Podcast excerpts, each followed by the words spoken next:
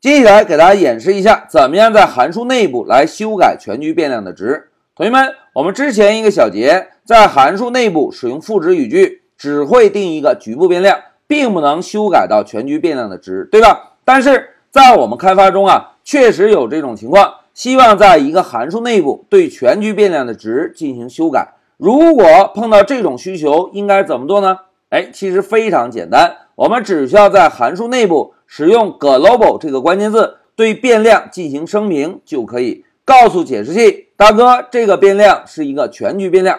来，让我们回到 Pycharm 做个演练。同学们看，在上一小节我们完成的代码，在函数内部的赋值语句只会定一个局部变量，并不能对全局变量进行修改，对吧？那现在老师啊，就再新建一个 Python 文件。给大家演示一下全局变量的修改。首先，老师给文件起个名字，修改全局变量。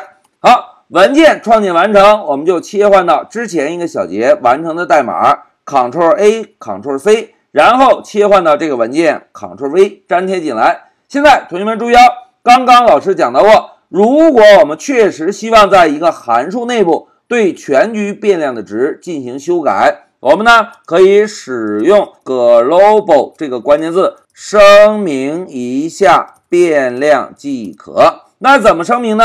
哎，老师啊，把光标放在第八行，同学们注意看，老师敲一个 global，哎，有了智能提示，对吧？现在回车选中，选中之后，我们在 global 这个关键字后面跟上要声明的变量名就可以。哎，同学们看。现在老师调整完成啊！如果把光标放在 number 上，同学们看上面的全局变量以及 demo 二里面的 number 全部会高亮显示，对吧？这是增加了 global 这个关键字之后大家看到的效果。那现在如果老师把第八行代码注释一下，哎，现在我们再选择一下第十行的 number，同学们看选中这个 number 之后，只有 demo 一内部的两个 number 会被高亮。而全局变量以及 demo 二中的 number 都不会高亮，对吧？来，同学们再对比一下，老师把第八行的注释打开，哎，现在我们再选择一下 number，大家看，所有的 number 都会被高亮，对吧？现在让我们先运行一下程序，看看执行效果。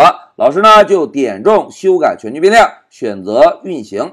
哎，同学们看，运行之后，在 demo 一执行时输出九十九，demo 二执行时呢仍然是输出九十九。哎，这个就是使用 global 关键字的作用。那现在老师啊，在代码中增加一个注释：global 关键字会告诉解释器后面的变量是一个全局变量。既然是全局变量，在使用赋值语句时就不会创建局部变量。哎，这个就是 global 关键字的作用。那同学们，现在老师啊，再通过单步执行的方式跟同学们确认一下，增加了 global 关键字声明之后，代码的执行细节。来，我们现在点击调试，好，断点来到了第二行。现在老师点击单步跳到第五行，因为是函数，不会立即执行。再点击单步，又碰到一个函数，同样不会立即执行。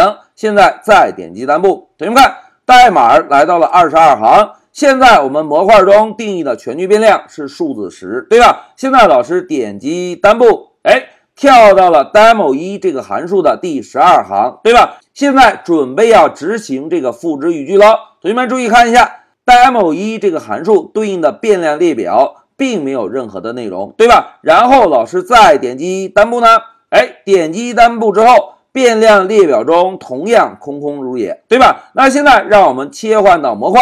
来查看一下模块中定义的全局变量。现在老师点击，哎，点击之后，大家看模块中定义的全局变量已经被赋值语句修改成了九十九，对吧？因此，如果我们现在再执行十四行代码，是不是会在控制台输出一个九十九，对吧？现在老师点击，哎，点击完成之后，大家看控制台确实输出了九十九，同时代码再次回到了模块中的二十二行代码。同时，大家看变量列表中 demo 一函数执行完成之后，全局变量已经被改成了九十九，对吧？如果老师再点击单步，再点击单步，哎，进到了 demo 二这个函数，同学们看，既然全局变量已经被改成了九十九，而 demo2 这个函数中又没有 number 的局部变量，那因此在执行这句代码，是不是就应该把现在的全局变量的数值九十九做个输出，对吧？现在老师单步执行，大家看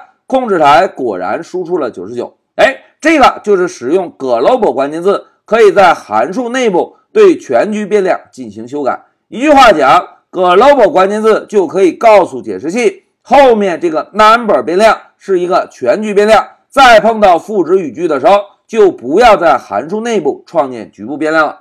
好，讲到这里，老师就暂停一下视频。